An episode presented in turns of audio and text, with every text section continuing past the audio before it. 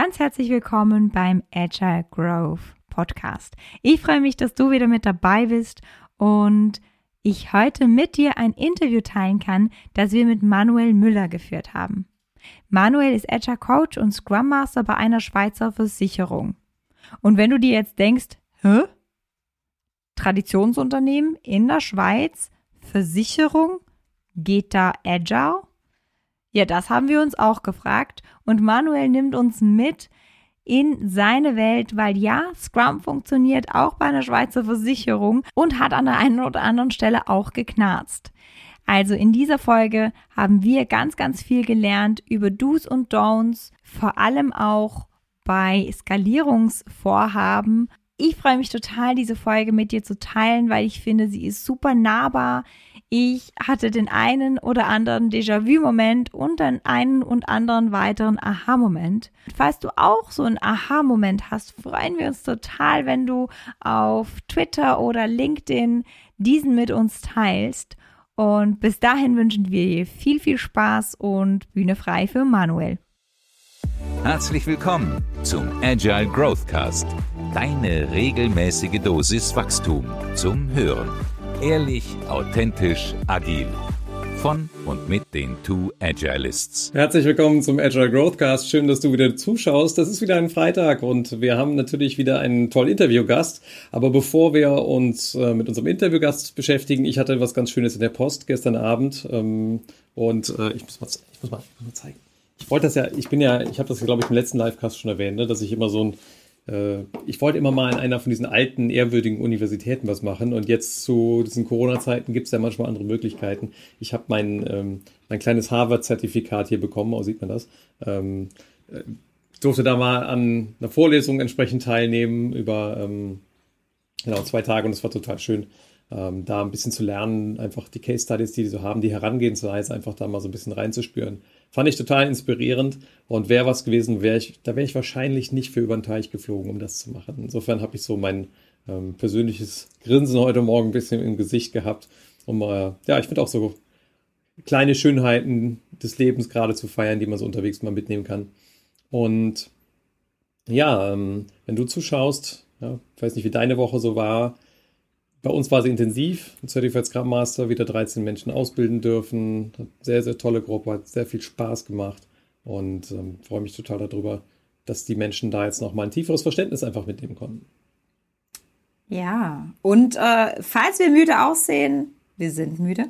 wir hatten diese Woche zwei Kinder zu Hause ähm, zu dem Scrum Master Training und zu den Kundenterminen hat alles äh, relativ gut geklappt und aber auch nicht reibungslos. Das heißt, das tägliche Anpassen unserer Vorgehensweise als Familie war irgendwie mit dabei. Ganz viele kleine Retrospektiven mit den Kindern, ohne Kinder.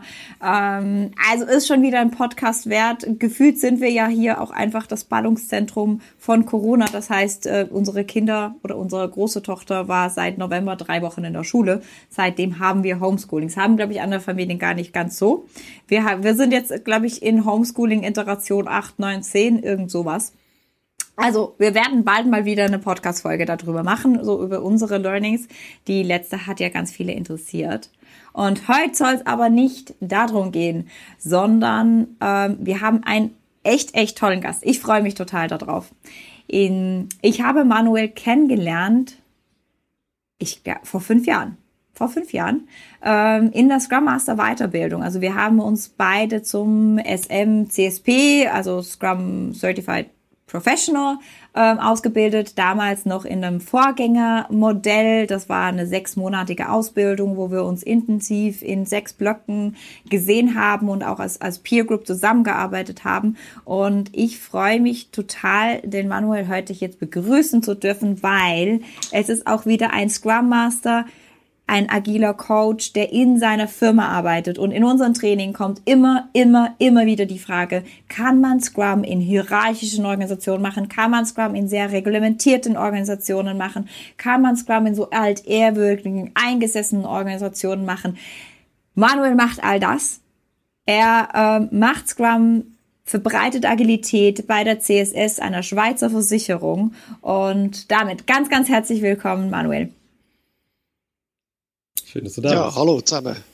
Vielen Dank für die Einladung äh, und äh, ich möchte gleich das Wort ergreifen. Gratulation Kai zu die, deinem Hardware-Diplom. Sehr stolz sein auf das. Ähm, ja, Corona scheint bei euch eine wirklich toll, äh, heftige Herausforderung zu sein. Bei uns in der Schweiz äh, nehmen wir das ein bisschen lockerer. Ich weiß nicht warum. Wir sind ja sonst auch ein bisschen, äh, wie soll ich sagen, hartnäckig oder ähm, holzköpfig zum Teil unterwegs. Und aber da bewegen wir uns ein bisschen anders als äh, ihr in Deutschland. Und deswegen, ich bin froh, dass ich im Moment in der Schweiz lebe und die mehr, ein bisschen mehr Freiheit genießen darf. Das stimmt. Ich, ich, ich beneide dich auch gerade um dein Büro. Also mal wieder ein Büro von innen zu sehen, da würde ich mich auch drauf freuen.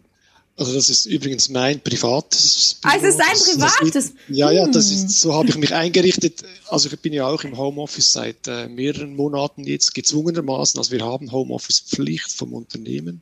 Mhm. Deswegen äh, habe ich mich auch da wirklich sehr komfortabel eingerichtet. Und so ein Whiteboard, ich meine, man kann schon alles digital machen, es ist einfach ein anderes Arbeiten für mich teilweise, wirklich an einem Whiteboard zu arbeiten. Sachen aufzuhängen, die ich dann gleich zücken kann, wenn ich was brauche. Mhm. Ja, das, das, das gibt mir gut, ein gutes Gefühl, an, an, zu arbeiten auch und nicht nur im Büro zu sitzen und irgendwie ja, am Kabel zu sein. Ja. Mhm. Das heißt auch für euch eine größere Umstellung entsprechend, auf einmal alle im Homeoffice. Vorher gab es das ja vielleicht auch nur punktuell. Ähm, was waren so Sachen, die du jetzt vielleicht aus der Scrum Master Brille da beobachtet hast? Äh, gab es Sachen, die du neu anders lernen durftest oder gab es kulturelle Veränderungen durch diese Art der Umstellung jetzt, dass alle irgendwie im Homeoffice sitzen? Oder würdest du sagen, ach, das war eigentlich relativ nah dran an der Kultur, wie wir eh schon waren, das war jetzt eher so ein Schalter umlegen und dann lief das? Ja, ich glaube, der Beginn war eigentlich noch relativ heikel, oder? Wir haben, wir waren da schon ein bisschen auf dem linken Fuß erwischt worden als Unternehmen. Ähm, als dieser Lockdown kam und alle quasi in die Homeoffice-Welt eintauchen mussten, gab es da schon einige Sachen zu regeln. Also man musste vom Unternehmen her Bandbreite schaffen, damit die Kommunikation überhaupt digital möglich wurde, also so technische Geschichten ähm, dann auch die, die Leute ausrüsten zu Hause, vielleicht auch mit Monitoren, die irgendwo in der CSS noch herumstanden. Das war so eine Aktion, die da stattfand. Ähm, kulturell muss ich sagen, ich glaube, der Vorteil ist, in einem Unternehmen dann in so eine Situation zu kommen, wenn man sich schon gut kennt vorher, ist es ein bisschen einfacher, in diese Welt einzutauchen. Und das war für uns auch nicht in dem Sinne unbekannt, aber doch auch Neuland. Wir mussten lernen, wie wir äh, kommunizieren mit den mit technischen Hürden umgehen oder dass die Instabilitäten am Anfang sehr kompliziert waren. Man verstand einander nicht gut, man hat Echo und man kennt ja die Sprüche, oder hörst du mich? Äh, alles okay? Oh nein, Echo, musst du, und so weiter. Dort diese Geschichten, die sind jetzt alle weg und wir haben sehr viel gelernt in dieser Phase auch. Ganz speziell, ähm, wie, wie, wie mache ich Remote-Workshops? Retrospektiven, äh, wie gestalte ich das, welche Tools nehme ich dafür. Das sind alles Learnings, die wären nicht so exzessiv geschehen, wie das jetzt geschehen ist in dieser Zeit. Äh, und das, da habe ich eigentlich Freude dran, dass das auch passiert ist im Sinne von Lernen oder Lernen mit dieser Situation umzugehen und das einzusetzen. Mhm. Das erinnert mich äh, total einen Spruch. Ich glaube, dass, der hat äh, Joseph Pelray, mit dem ich ja manchmal auf der Bühne stehe, mal gebracht. Irgendwie meinte er, ähm, du kannst, du, du kannst Scheiße nicht vermeiden. Scheiße passiert halt. Das Einzige, was du lernen kannst, also was du machen kannst, ist, wie, wie reagierst du halt auf Scheiße. Und mhm. das sowohl zu, zum Beispiel, ist, äh, Bugs passieren halt. Eine Software hat Bugs. Punkt. Es passieren doofe Dinge und du kannst lernen, wie damit umzugehen und wie man daraus lernt. Also das finde ich total einen schönen Ansatz. So, okay, es ist passiert, wir haben daraus gelernt. Gibt es denn Dinge, wo du sagst, so deine drei Aha's aus dieser Zeit oder deine drei Scrum Master Hacks, wo du sagst, ah, die würde ich jetzt eigentlich nicht mehr wissen wollen? Oh, guter Punkt, gute Frage. Drei Punkte aus dieser Zeit jetzt, die sich verändert haben vielleicht. Ähm was könnte ich da nennen? Ähm, ich glaube, man muss sehr darauf achten, dass man das Soziale nicht vergisst bei diesen ganzen digitalen Geschichten. Ähm, man sagt ja, oder man hört oft, die Meetings sind effizienter geworden. Ich glaube, sie sind effizienter geworden, weil man nicht mehr alle gleich gut abholt oder hört. Ähm, was ich beispielsweise jetzt mit meinen Teams mache, ist, ich verlängere das Daily entgegen der Scrum-Regeln und versuche, äh, die, die, die erste Viertelstunde ein, ein Smalltalk oder be beziehungsweise miteinander zu sprechen, was ist passiert, äh, wie geht's, äh, was, wie, sie, wie geht's deinen Kindern, äh, sind sie wieder gesund, was auch immer. Einfach, dass wir so versuchen, die Bindung hochzuhalten im Team äh, und dann nach einer Viertelstunde dann quasi in den offiziellen Daily-Teil mit dem Team eintauchen. Und ich glaube, das hilft sehr, einfach die Bindung untereinander nicht zu verlieren. Das finde ich äh, ist, äh, ist wertvoll. Und das hat mhm. sehr viel gebracht. Mhm. Daniel stimmt. Beispielsweise, ja, Entschuldigung, Kai, ja. Daniel stimmt dir da auch schon mal absolut zu, glaube ich, in diesem Sozialen, was da weggefallen ist. Ich, ich auch. Ich habe da sogar eine, eine kleine Geschichte zu. Ähm, ich hatte letztens ein Teammitglied, das mir gesagt hat, ja, meine Frau bekommt sein, ihr zweites Kind und, und dann, also irgendwie hat er mir das so erzählt, was auch freudig ist und, und dann hinterhergeschoben, ja, aber das wissen noch nicht alle. Weil ich weiß gar nicht, wo ich das sagen könnte. Weil ich dachte, ja, genau. Und, und das hat ja aber einen Einfluss auf mich, auf meine Person, auf meine Performance, auf mein Dasein, auf meine Prioritäten. Da kann so viel, also da, da kann so viel passieren und es gibt irgendwie teilweise keine Räume dafür. Also ich finde das super spannend mit einer Viertelstunde vor dem Daily Socializing. Mhm. Also wir haben verschiedene Sachen versucht oder irgendwie eine spezielle Kaffeepause dann. Wir treffen uns aber Teil ist so ein Fixpunkt, der, der jedem klar ist, da bin ich da und du kannst das auch offen lassen. Wir beginnen Viertel nach, komm um neun, wenn du Spaß hast, dich auszutauschen. Und so lassen wir das offen. Oder? Und, mhm. und da kommen vielleicht immer wieder mal andere, manchmal ist das ganze Team da, manchmal nur zwei und dann können die quatschen. Das ist auch völlig okay. Mhm. Jan hat noch hinzugefügt, sehr spannende Sicht, effizienter vielleicht, aber auch effektiver. Ähm, da weiß ich jetzt nicht genau, worauf sich das bezieht. Auf die Meetings. Auf die Meetings, ja. Ähm, was, was ist dein Eindruck von der Art, wie die sich gerade entwickelt haben bei euch?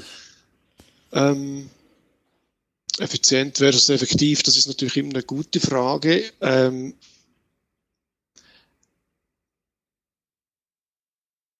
wie würde ich jetzt das benennen?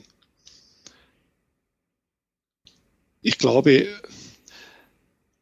effizienter, würde ich mal unterstreichen wollen. Effektiv äh, hat ja noch den Anspruch daran, dass man wirklich das Richtige herausfinden kann. Und mhm. wenn man das Richtige herausschälen will, braucht es eben alle, die da mitsprechen können. Und wenn man online miteinander ist, was ich vorhin angetönt habe, wenn dann nicht alle äh, mit gut einbezogen sind, dann ist man wahrscheinlich nicht effektiv, sondern eher effizient unterwegs. Und dann ist die, Gefahr wahrscheinlich hoch, dass man so ein äh, äh, quasi der Lauteste dann vielleicht auch das Meeting für sich einnimmt, oder der Lauteste, ich muss da, ich habe den Schweizer ähm, Versprecher, der Lauteste dann das Meeting für sich einnimmt und dann seine Meinung vielleicht auch besser äh, durchbringen kann. Und das mhm. ist die Gefahr, die bei so Online-Meetings dann auch stattfinden. Und da muss man schon ein bisschen versuchen, dem gerecht zu werden. Vielleicht explizit auch Leute abholen, die sich nicht beteiligen. So merkt man vielleicht auch, dass sie gar nicht im Meeting sind, sondern irgendwo vielleicht noch was anderes tun, als im Meeting sein. mhm. Mhm. Was, ähm, Genau, so, super spannend. Also schon mal zwei Punkte. Ne? Das, das eine ist irgendwie Socializing mit einbringen. Bei euch hat es mit dem Daily ganz gut geklappt. Das zweite ist gucken, dass man in den Meetings dann doch alle hört. Habe ich auch ähm, die Erfahrung mitgemacht. Da hilft natürlich das Tooling. Ich glaube, der eine Spruch, äh, der, der eine Kommentar von Jan war auch vor dem, vor Corona waren Remote-Retrospektiven immer Stress. Jetzt ist es irgendwie normal geworden das hat mir auf jeden Fall geholfen, dass ich mich wirklich mit den Tools auseinandersetzen musste. Und, und das äh, find, fand, fand ich ganz, ganz spannend, dass da halt gute Tools und auch helfen, alle Leute zu hören. Gibt's noch so ein drittes Aha, wo du sagst, ach, das hat mir jetzt geholfen in dieser Corona-Zeit oder dieser Remote-Zeit? Ja, es fällt mir gerade spontan nicht sein. Wahrscheinlich, wenn ich darüber spreche, oder vielleicht kommen wir später noch darauf. Also, was ich zum Beispiel, also was ich noch anfügen kann hier, was ich extrem spannend gefunden habe, ist diese Zeit. Wir haben ja auch im, in der Community beispielsweise auf Remote Community Anlässe umgestellt, zwangsläufig. Und da haben wir spannende Sachen machen können, die wir sonst nicht hätten machen können. Wir hätten, du kommst plötzlich an Leute heran, weil sie von Schweden sich dazuschalten können, äh, in ein total spannendes äh, Meetup zu gestalten und du hast da plötzlich viel mehr Leute im, äh, im Call, als du sonst physisch vor Ort hättest, irgendwie zum Frühstück über Agilität zu sprechen. Und das, äh, das haben wir auch ausgenützt und äh, gab sicher auch sehr Schwung in die Community bei uns. Also das ist sicher auch noch ein Element, das wir dann ausgenutzt haben. Ich mhm. selber bin auch äh, beim einen oder anderen Meetup in, in Amerika gewesen oder dann wieder in Deutschland, gerade diese Woche. In Thüringen äh, war auch sehr spannend. Nach Thüringen fährt man ja sonst auch einfach so, ne? sagt man im Meetup jetzt irgendwie ein, äh, eine Dachvereinigung, weil es auch noch Leute von Österreich dabei hatte. Total spannend, oder? Das ist mega cool. Und ich finde, da wächst auch irgendwie wie die Community zusammen. Ich finde das äh, super spannende Situation mhm. auch, die, die von der her hoffentlich auch etwas haften bleibt, wenn dann alles wieder so ist wie vorher, wenn es dann das überhaupt gibt. Mhm. Mhm. Ich, jetzt bist du ja in einem größeren Kontext unterwegs und ähm, ich glaube, Jasmin hat es eben schon angetönt, so beim Einstieg.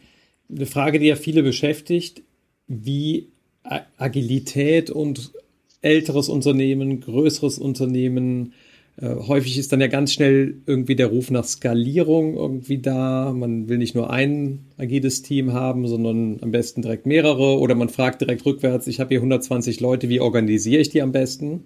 Statt so vom einzelnen Team her zu denken. Hm, was ist so deine Haltung nach, du machst jetzt ja auch schon ein paar Jahre zu, zum agilen Skalieren. Was, was ist eine gute Strategie, was nicht? Was da, worüber darf man nachdenken, wenn man sich diese Fragen stellt?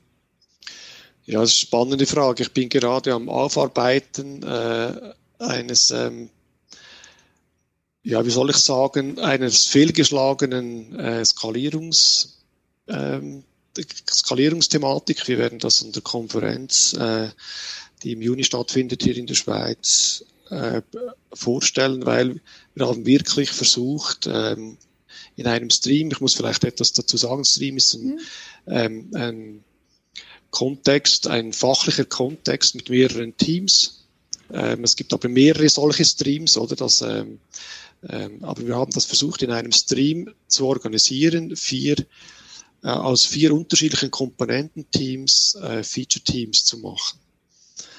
Und da sind wir kläglich gescheitert damit. Und ähm, wir sind jetzt am Aufarbeiten, äh, was hat alles dazu geführt, dass das nicht geklappt hat. Und ja, da gibt es verschiedene Faktoren. Ich glaube, der erste Faktor ist einfach, skalier nicht, wenn du nicht skalieren musst. Und ich glaube, das ist ein abgedroschener Spruch, aber der gilt wirklich auch. Und den haben wir eigentlich, dem haben wir nicht so hohe Rechnung äh, gezahlt, weil wir hatten andere Sachen im Fokus, die wir unbedingt verbessern wollten. Wir wollten eigentlich, das sind, waren total unterschiedliche äh, Teams, die unterschiedlich funktionierten und wir wollten eigentlich ähm, die Teams ein bisschen alignieren in der Kultur, in ihrem Verhalten, in, und wir wollten quasi auch mit dieser Änderung versuchen, äh, Änderungen in das, in der, im System zu erzwingen, also im Software-System. Und äh, wir haben gegen das System äh, so skaliert und wir hatten wir sind dann wirklich hart auf den Boden aufgeschlagen, weil das traf alles nicht ein, was wir uns da gewünscht hätten, diese Veränderung. Und wir haben versucht, dem äh, Rechnung zu tragen. Wir haben versucht, äh, äh, uns zu verbessern, äh, Sachen wieder geändert, nachdem wir mal gesagt haben, wir starten so. Ähm, und sind schlussendlich jetzt wieder, äh, unterdessen bin ich äh, in einem anderen Bereich tätig, aber wir haben da jetzt eigentlich fast wieder auf Feld 1 zurück und die Teams sind fast wieder so nach Komponenten ähm, organisiert. Und das ist für mich einfach auch ein Zeichen, man muss irgendwie bereit sein, um das zu, zu tun. Also einerseits mhm. kulturell, also die, die Leute müssen dabei mhm. sein. Es braucht die Skills dazu. Also wir, ich glaube, wir sind auch vom, vom Engineering-Status her recht gut, also schon sehr gut. Aber ich glaube, da braucht es einfach noch eine Schippe mehr, wenn man äh, quasi Komponenten anfängt aufzuteilen, dann braucht es hohes Engineering Know-how. Und äh, wenn man das mit Leuten macht, die seit zehn Jahren an einer Komponente daran sind, ist das sehr schwierig, das, die, dieses Umdenken einfach zu forcieren. Und dem haben wir viel zu wenig Rechnung getragen. Mhm. Also ähm, ich glaube, Dennoch haben wir sehr viel gelernt daraus. Also indem, dass wir das taten, und das ist ja auch, wie Scrum sagt, oder Scrum löst dir nicht das Problem, sondern es deckt dir eigentlich deine, äh, sie deckt sie vor allem auf. Und das hatten wir auch hier in dem skalierten Umfeld, dass wir versucht haben, mit Less übrigens ähm, zu tun. Ähm, haben wir sehr viele diese Probleme auch aufgedeckt oder wir stellten fest, dass die Selbstorganisation nicht per se einfach so funktioniert, sondern sie braucht Begleitung und vielleicht ein bisschen Anschub. Ähm, oder sie funktioniert halt vielleicht überhaupt nicht, weil die Leute sich da nicht ähm, wohlfühlen dabei. Äh, solche Geschichten. Oder wir haben die äh, Architekturmängel in der Software festgestellt, oder Big Ball of Mud, den, den sich einfach mit Skalierung sehr schlecht handeln lässt, oder? Das muss man zuerst, zuerst eigentlich äh, engineeringmäßig äh, beackern, damit man da überhaupt in eine Skalierung äh, gehen kann. Solche Sachen äh, ist dann eigentlich das Positive aus diesem mhm. missglückten Skalierungsversuch. Also das ist ein, ein Teil äh, von einem Stream. Oder ich könnte da noch mehr erzählen über die organisationale äh, Skalierung. Ähm, äh, ich weiß nicht, aber ich würde jetzt mal ich finde es super spannend. Also ich, ich glaube, ich, ich, nur so ein paar Dinge, die jetzt bei mir resoniert haben, ist, ist das eine, wenn ich skaliere, brauche ich eine unglaublich hohe technische Exzellenz. Mhm. Und ich glaube, das wird bei ganz vielen Leuten nicht gesehen. Also das habe ich auch schon mit einem Kunden gehabt, die gesagt haben, wir müssen jetzt da skalieren, aber wir können noch nicht Test automatisieren. Und Continuous Delivery können wir auch noch nicht. Ich denke, ja, dann haben wir andere Baustellen. Weil ohne ja, Testautomatisierung zu skalieren, da schläft ja gar nie, also es schläft ja so schon jemand schlecht. Aber wenn wir jetzt skaliert ohne Testautomatisierung Sachen rausschicken, dann schläft ja gar niemand mehr irgendwann mal.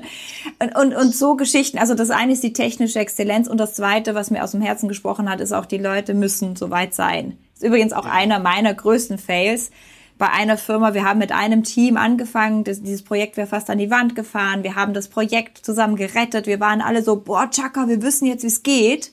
Und in einer völlig heroischen Selbstüberschätzung, jetzt rollen wir das in das ganze Unternehmen aus. Nicht in Betracht gezogen, dass die anderen technisch an der anderen, also erstens technisch anders arbeiten, weil sie eine andere Programmiersprache benutzen, ein anderes Framework etc., aber auch nicht, noch nicht so weit sind, also diese Schritte des anderen Teams gar nicht gegangen sind, in völlig anderen Umfeldern sind, persönlich gar noch nicht da sind, dass sie das, das sehen. Die hatten auch nicht gesehen, dass, warum müssen wir jetzt überhaupt uns verändern? Nur weil die ihr Projekt gerockt haben, sollen wir jetzt was anderes tun? Das macht ja als Individuum gar keinen Sinn. Genau, was braucht Aber wir fanden natürlich jetzt, jetzt alle, ne? Klar, Rocket Team, oder? Und jetzt so wie wir, oder? Es, es braucht wie das Momentum, oder? Auch, äh, um einen Change zu rechtfertigen. Ich denke, dass äh, jeder, der äh, sich mit Change schon auseinandergesetzt hat, es braucht ein Momentum, um diesen auch zu rechtfertigen, dass das in den Köpfen der Leute auch wirklich funktioniert. Ähm, ich bin nicht der Spezialist, ähm, äh, Change-Spezialist, habe mal äh, Lean Change äh, Buch gelesen oder, so, äh, oder andere Geschichten, aber irgendwie äh, muss man bei den Leuten was auslösen, damit das wirklich dann auch äh, ein Change werden kann. Und ohne ähm, unmittelbares Momentum sind die Leute da wenig interessiert äh, an einem Change, wie du sagst, Jasmin. Mhm. Kann ich nur unterstreichen. Mhm. Wir haben einen ganz spannenden Kommentar von Kai. Also wenn deine Systemarchitektur skaliertes, agiles Arbeiten nicht unterstützt oder ermöglicht, dann ist eine organisatorische Veränderung in Richtung Less oder skalierte Agilität zum schnell zum Scheitern verurteilt. Die Entwicklung muss Hand in Hand gehen. Ja, genau, da kann ich mhm. Manuels Big Ball of Mud Bild nur bestätigen. Das war übrigens auch das, was mich immer so fasziniert hat, ähm, schon in der, in der äh, Scrum Master Ausbildung. Ich glaube, noch, mich noch zu erinnern, im ersten Termin meintest du so, ja, ich bin jetzt in dieser Ausbildung, aber eigentlich weiß ich gar nicht, ob ich Entwickler sein will oder Scrum Master. so wie diese Frage. Aber du hast dann das immer so schön vereint. Und ich komme ja aus der Psychologie, ne? Mein technisches Wissen ist sehr, sehr limitiert. Ich glaube immer, es wird immer größer und ich lerne immer mehr dazu. Aber ähm, und ich fand das immer so cool, dass du diese beiden Seiten so extrem gut vereinen kannst. Ja, also ich, ich bin ich bin Ingenieur oder? und ich äh, bin Technik äh, begeistert, aber ich bin auch von Leuten begeistert. Oder ich, ich, ich möchte den Teams möglichst helfen, vorwärts zu kommen und in äh, und ja, ich versuche wirklich die Technik auch mit dem Sozialen zu verbinden. Ihr seht es auch an meinem äh, T-Shirt oder ich, ich versuche mich auch wirklich aktiv äh, am Ball zu bleiben. Das gelingt mir natürlich nicht mehr. Ich kann nicht mit den äh, jungen äh, Top-Entwicklern hier mithalten. Aber ich glaube, ich habe ein gutes technisches Verständnis. Ich kann auch sehr viel dadurch bei den technischen Teams gewinnen, oder? Weil ich äh, ihre Probleme auch wirklich gut äh, nachvollziehen kann und kenne. Oder? Und deswegen habe ich sehr schnell auch einen guten Draht in so technische Teams. Das funktioniert eigentlich bei mir recht gut. Ähm, und ich finde, äh, Scrum hat sich daraus entwickelt, oder? Und ich glaube, wir dürfen diese Technik einfach nicht wegschwatzen.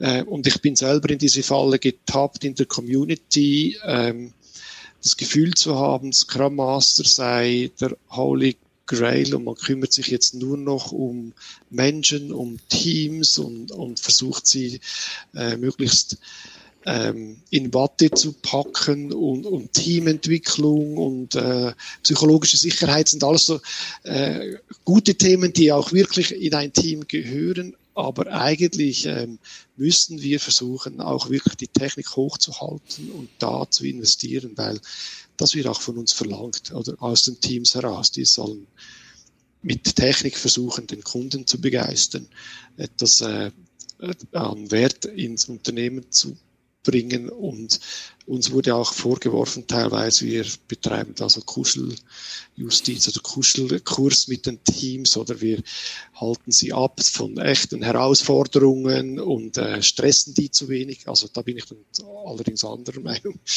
ähm, ja, und da müssen wir schon versuchen, auch dem Unternehmen gerecht zu werden. Wir können äh, nicht, wir sind jetzt Agile und alles ist Friede, Freude, Eierkuchen und Jekami. Das ist nicht meine Welt, oder? Ich glaube, wir, wir müssen uns professionell äh, verhalten ähm, äh, und dem Unternehmen quasi versuchen, den,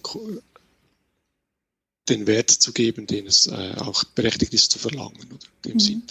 Ja, ähm, es gab mal, ich weiß gar nicht mehr, wo das herkam, so ein Vorschlag für das fünfte agile Wertepaar, Craftsmanship over Crap.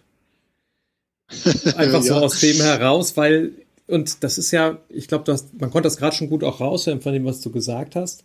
Wenn du Scrum in der Softwareentwicklung machst, ohne irgendwas an Engineering Practices zu machen, Extreme Programming oder wie, welche Philosophie du auch immer folgst, das kann eigentlich nicht wirklich funktionieren, weil die dahinterliegende Grundidee ja schon ist, in Richtung Continuous Peace Flow zu arbeiten. Also, dass du eine Idee bis zum Markt oder bis zum Kunden auslieferst. Und zwar, wenn es geht, am besten noch während des Sprints.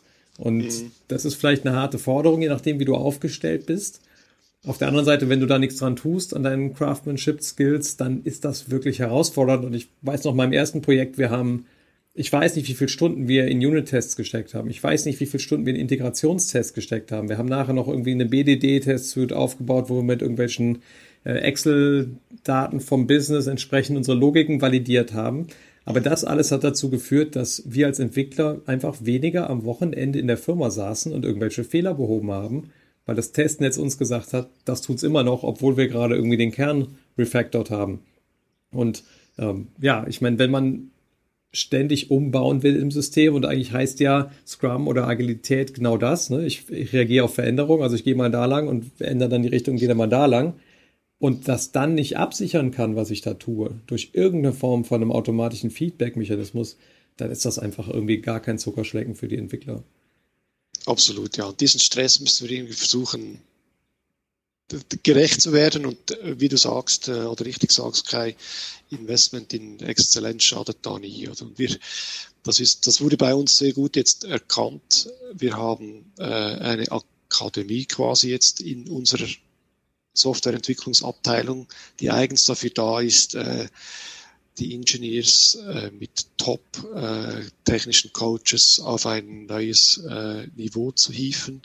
Insbesondere auch deswegen, weil wir versuchen jetzt unsere Applikationslandschaft aus einem Host, das ist nicht mehr Host-System, aber ist ein, ein, ähm, ein, manage, ein, eine gemanagte, ein gemanagtes System, versuchen wir äh, herauszubringen bringen in eine DevOps-Welt.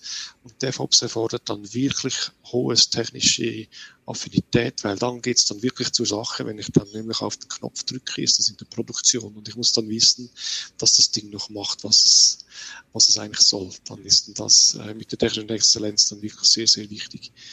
Mhm. Oder noch wichtiger als eigentlich vorher, oder? Mhm.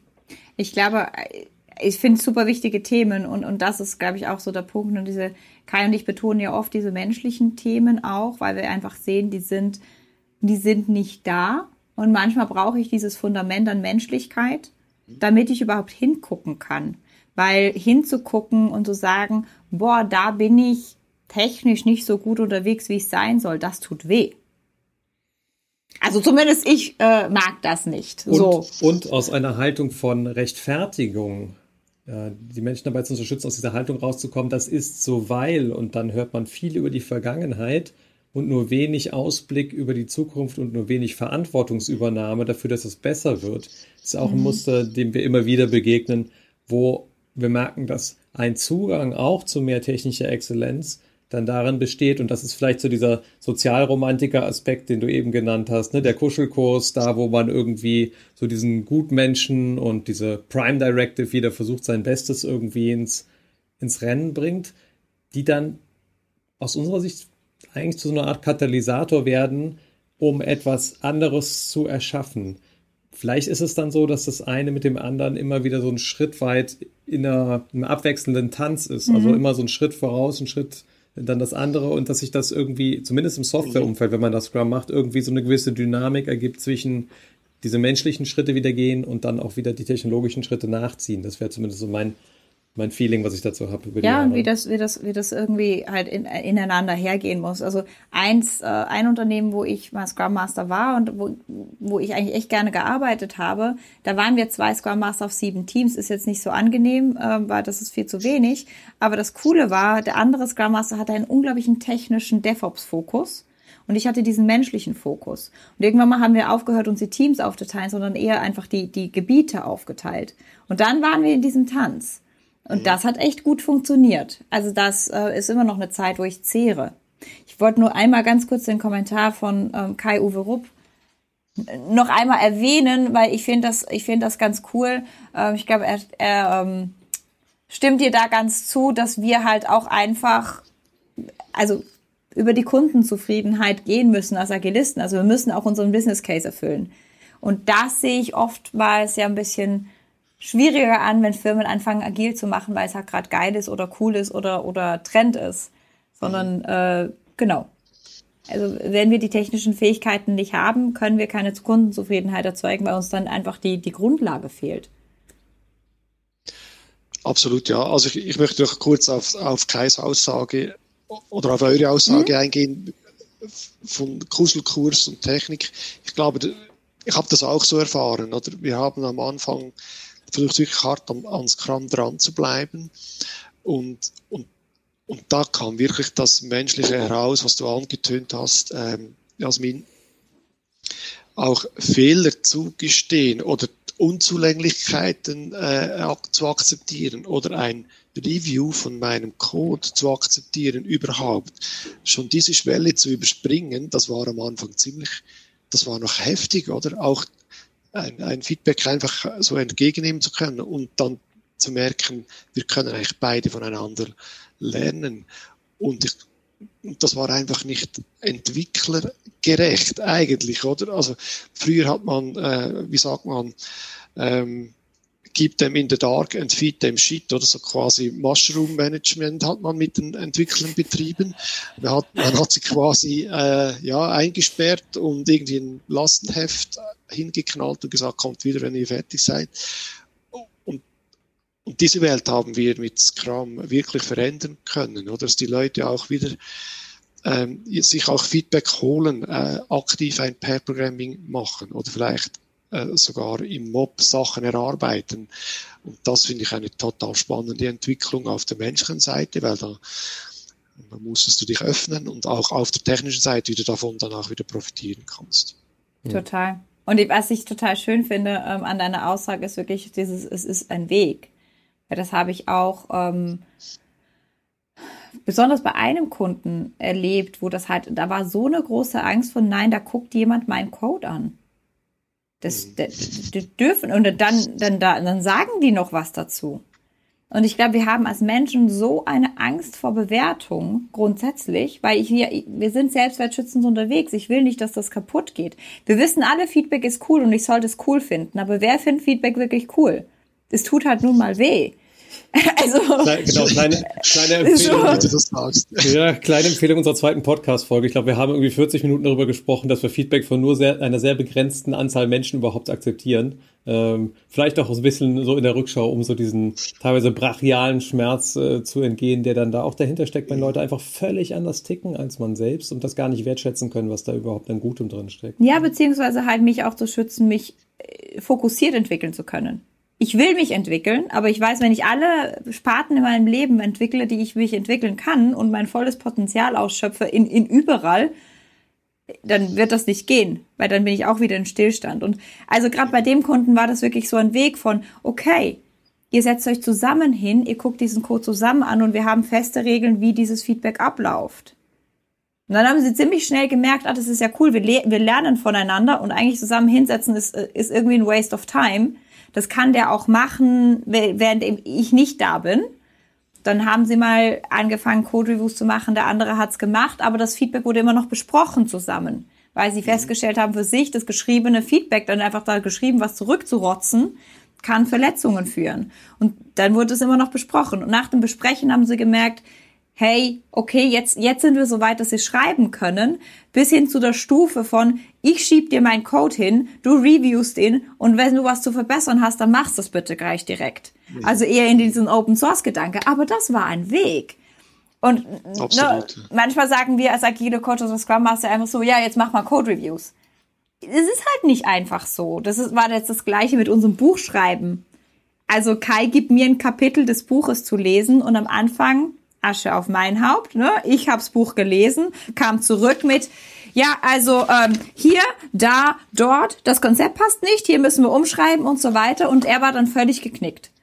Ja, natürlich ist er völlig geknickt. Er hat gerade super viel Arbeit gemacht und ich mache dir einfach mal zunichte. Statt mal zu sagen, hey, das Kapitel finde ich cool, diese Ideen finde ich cool, da könnte man ausbauen, das und das hat mir schon alles gefallen. Habe ich alles nicht gemacht. So, Zeit sparen. Wir haben fünf Minuten Zeit. Ich sag dir jetzt alles, was ich anders haben will. Und das war für uns ein Weg zu lernen, auch irgendwie Anerkennung auszutauschen. Mhm. Ist es immer noch manchmal. Genau, also so wie, so wie der Jan Fichtbach gerade geschrieben hat, ne, bei meinem Code war es immer sehr gut, äh, dass meine Kollegen drauf gesehen haben. Ähm, also Jan, dich kenne ich ja persönlich, ne? Kann ich mir vorstellen bei deinem Code? Nein, Quatsch. Ey. oh. ähm, den musste ich mitnehmen.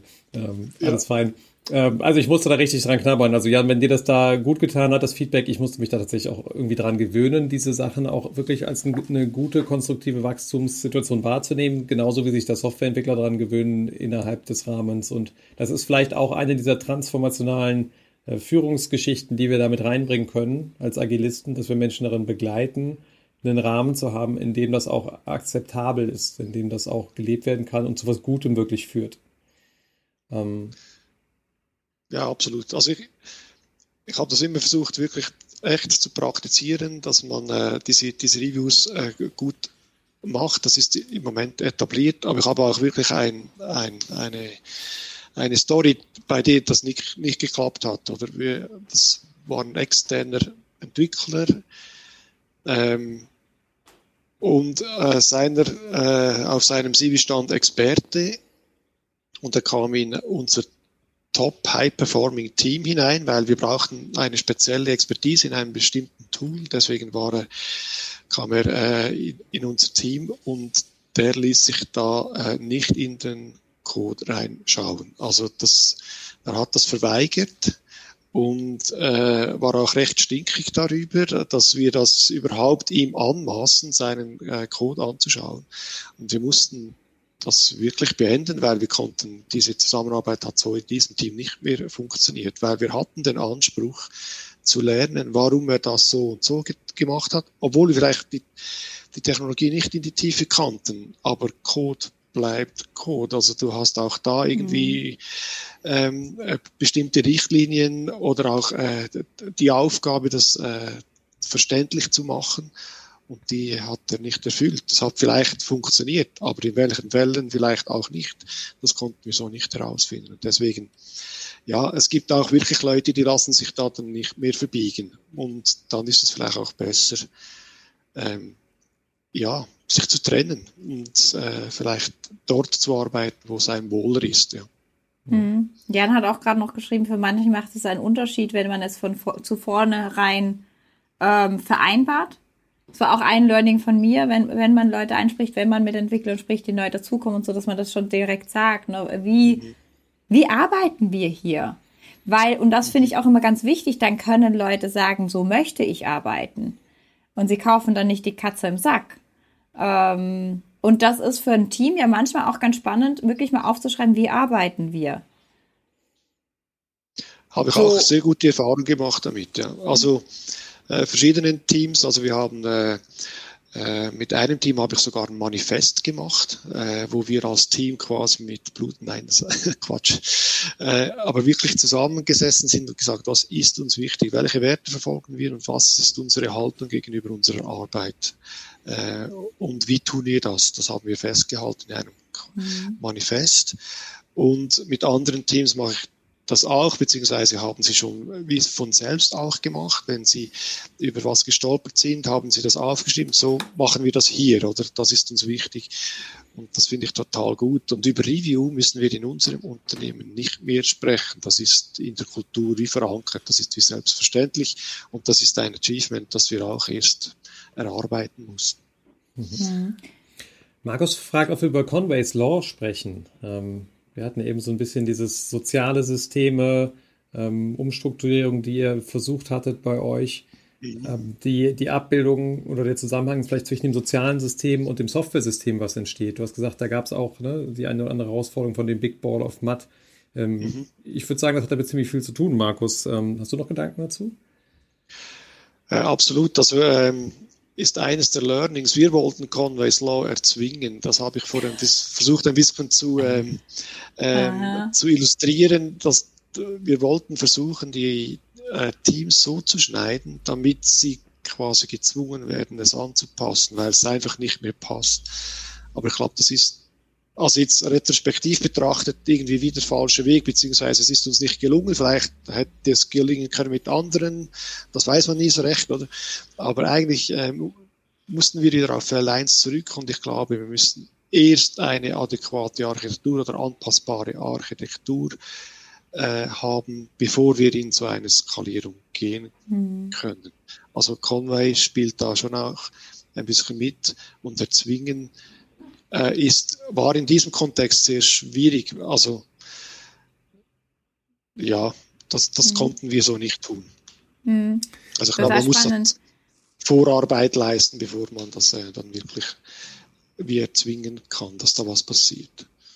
Ja, sehr schön. Äh, vielen Dank. Ich, ich merke gerade, wir haben heute unglaublich viele Zuschauer. Ihr seid sehr diskussionsfreudig. Das macht total viel Spaß. Genau, ähm, ich, ich habe auch eine Frage zu, der, also so ein, so ein weitergehendes. Genau, also transparent trennt oft Spreu vom Weizen. Das ist bei vielen Veränderungsprozessen so, sagt der Christian.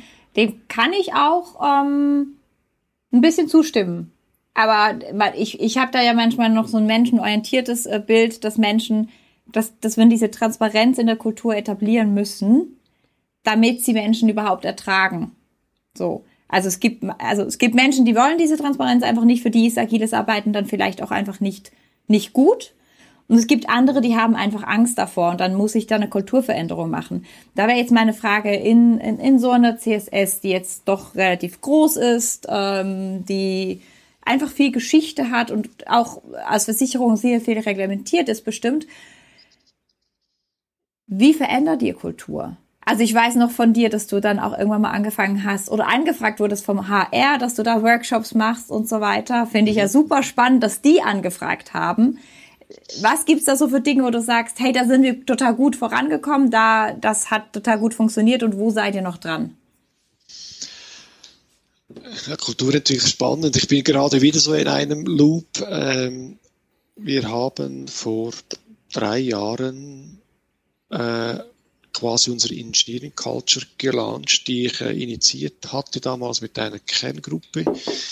Und wir haben uns äh, extrem mit den Werten der CSS auseinandergesetzt, den Werten von Scrum und äh, Agilität äh, und versucht, das irgendwie zu kondensieren und daraus ein ja, äh, wie soll ich sagen, so einen Leitfaden zu haben. Wir sind dann so auf sieben Grundwörter äh, gekommen im Sinne von Verantwortung, Respekt, sinnvoll, glücklich, Team und so weiter, die wir dann hinterlegt haben mit äh, kurzen Erklär- äh, Videos äh, in Zeichentrickform.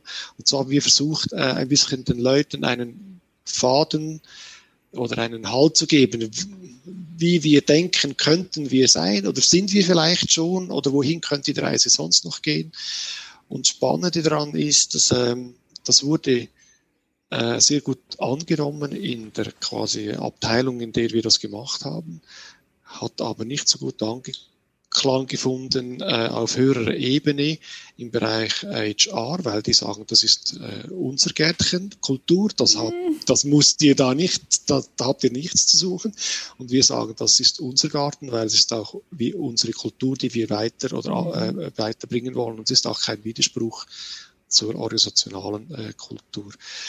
Und spannend daran ist an diesem Projekt, dass wir nur für die Entwicklungsabteilung gemacht haben, da sind wir jetzt gerade am Ausrollen für den ganzen Konzernbereich I, also all die ganze IT, also die die die, auch das Blech äh, äh, managen und äh, Architektur und alles was dazugehört, äh, sind wir jetzt gerade am Ausrollen. Ich habe heute Morgen einen Podcast mit meinem Chef, Chef, Chef aufgenommen, äh, wo wir quasi den den Wert Exzellenz äh, be beleuchtet haben und mit ihm das dieses Thema interviewt. Also das hat dann cool. Früchte getragen und kommt jetzt eine Stufe weiter. Wie sich das weiterentwickelt, kann ich im Moment nicht sagen. Aber wir sind, ja, die Gruppe, die das gebaut hat oder äh, sich äh, Gedanken darüber gemacht hat, ist natürlich auch ein bisschen stolz, dass wir das jetzt sogar weiterbringen können. Und so versuchen wir, ja, hands-on den Leuten wirklich äh, ein bisschen Rahmen oder Leitfaden zu geben, wie wir uns denken, könnte das funktionieren.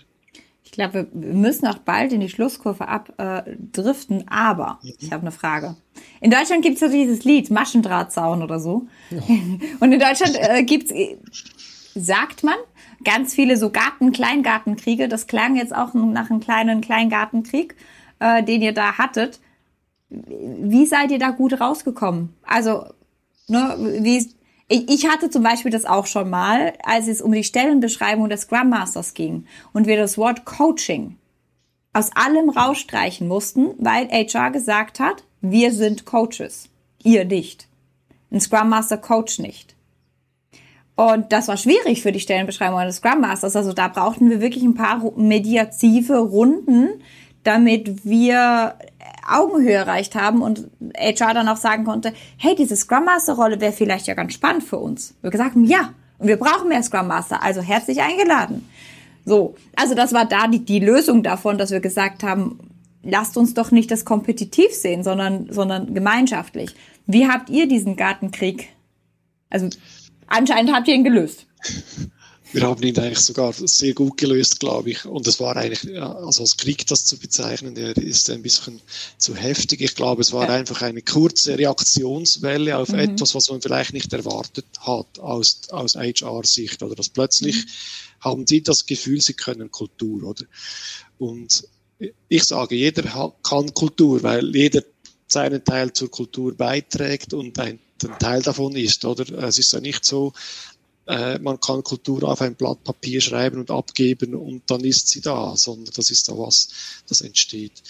Und äh, was total spannend ist, dass sich HR dann auch äh, aktiv auf uns zugekommen ist. Wir haben von ihnen äh, Coaching Lessons bezogen im Sinne von äh, bildet uns ein bisschen aus im Bereich Coaching, was können wir da tun? Und gleichzeitig konnten wir ihnen helfen, sich äh, neu aufzustellen, zu umorganisieren, auch in das agile Framework zu kommen. Und da haben wir uns gegenseitig dann wirklich sehr inspirieren können. Und schlussendlich muss man sagen, kleine Welle, kleiner Hopser, aber dann äh, wirklich tolle Zusammenarbeit und gegenseitige Inspiration. Und, und wir haben immer noch einen super Draht zum HR und ähm, ja, die, sie fangen jetzt auch an, Facilitators auszubilden, die Workshops moderieren können im Sinne von, wie, wie wir Scrum Master das tagtäglich machen, aber wir haben jetzt auch Facilitators, die man dann zunehmen kann für ein Team, das sich äh, die Gedanken macht, sich irgendwie zu verändern oder Retrospektive äh, machen möchte oder sowas. Und das ist sehr toll, das unterstützt uns als Scrum Master natürlich mhm. auch. Mhm. Total schön. Vielen Dank für den, ähm, ja, den Einblick in, in deine Arbeitswelt und so vielleicht als einfach letzte Frage dein Wunsch an die Welt, wenn du dir was wünschen dürftest. Was, was findest du, braucht die Welt gerade? Was dürfte das sein? Also gerade jetzt würde ich äh, gerne der Corona in die Sonne schießen, damit wir alle wieder äh, mhm. versuchen können, äh, in, äh, in, so, in, den sozialen Austausch, den persönlichen Austausch zu gehen. Total befremdlich, dass man sich schon abgewöhnt hat, einander die Hände zu schütteln oder eine Umarmung zu geben. Ähm, und, und, das vermisse ich total und deswegen, das wäre mein äh, primärer Wunsch natürlich. Und äh, ich bin so, ein, so eine Art Gutmensch oder ich glaube daran, dass wir äh, und, und Kai, das habe ich auch ein bisschen von dir mitgenommen in den Trainings, äh, lasst uns zusammen eine bessere Welt schaffen, oder? Und ich glaube, Agilität kann da einen Beitrag dazu leisten. Und äh, ja, deswegen mein Wunsch an, an die Leute, geht, geht aufeinander zu ähm, und versucht, äh, die Welt ein bisschen besser um euch herum zu machen. Und äh, nicht zu fest ähm, sich zu fragen, was habe ich nicht, sondern was kann ich erreichen äh, und mit wem. Und dann äh, kann man sich das eigene Glück äh, gut zurechtschustern. Hm, Dankeschön. Das total schönes Schlusswort.